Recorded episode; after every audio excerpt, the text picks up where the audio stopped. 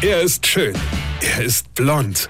Und er ist der erfolgreichste Comedian aus Rheinland-Pfalz. Ich werd der Pierpasmus. Exklusiv bei RPA1. Sven Hieronymus ist Rocker vom Hocker. Alter, das war immer wieder ein Klassiker am Samstag in Berlin, oder?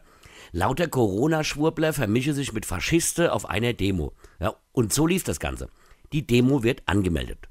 Dann wird sie vom Innensenator verboten, weil man davon ausgeht, dass sich niemand an die Abstandsregeln hält, geschweige denn eine Maske trägt. Also wie bei der letzten Demo.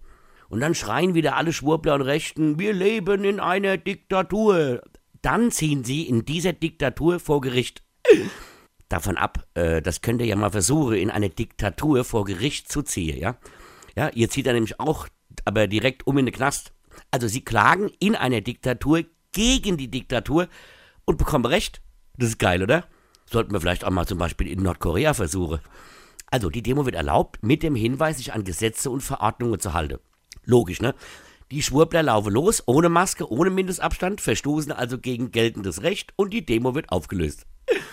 Gut, jetzt denkt ja jeder normale Mensch, klar, gegen Regeln verstoße, also aus die Maus. Ja, aber nicht mit unseren Schwurbelkönigen und Faschisten. Da kommt nicht, okay, hätte mir machen sollen können. Nein, da kommt dann Diktatur, mi, mi, mi, mi, mi. Cool, das muss ich mir mal merken. Wenn ich das nächste Mal mit drei Promille und 180 Sache durch die Spielstraße donner, mich die Polizei anhält und mir den Führerschein abnimmt, dann sage ich auch zu denen, Diktatur, mi, mi, mi, mi, mi. Weine kenn dich.